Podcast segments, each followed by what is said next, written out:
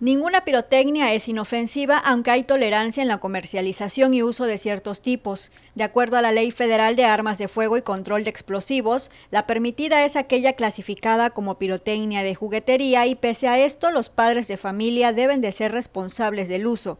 En tanto, cohetones, buscapiés o cohetones de chispa representan un riesgo y su uso es exclusivo para mayores de edad. Por favor, no estén los niños solitos jugando con ellos porque son los principales afectados y nos puede salir muy costoso, a lo mejor solamente llegamos a perder una extremidad, pero muchas veces llegan a perder incluso también la vida. Ya se ha hecho un poquito más de concientización aquí en lo que es centro eh, de la ciudad del municipio, sin embargo en las localidades todavía se acostumbran. Recaen autoridades de la Sedena la responsabilidad de la expedición de permisos de venta, traslado y almacenamiento. En tanto, Protección Civil verificar que los puntos de venta cuenten con los respectivos permisos y que su ubicación no represente un riesgo. Y nosotros estaremos revisando la documentación la instalación y que, y que por ahí no represente ningún peligro para la gente que acuda a comprar esta pirotecnia.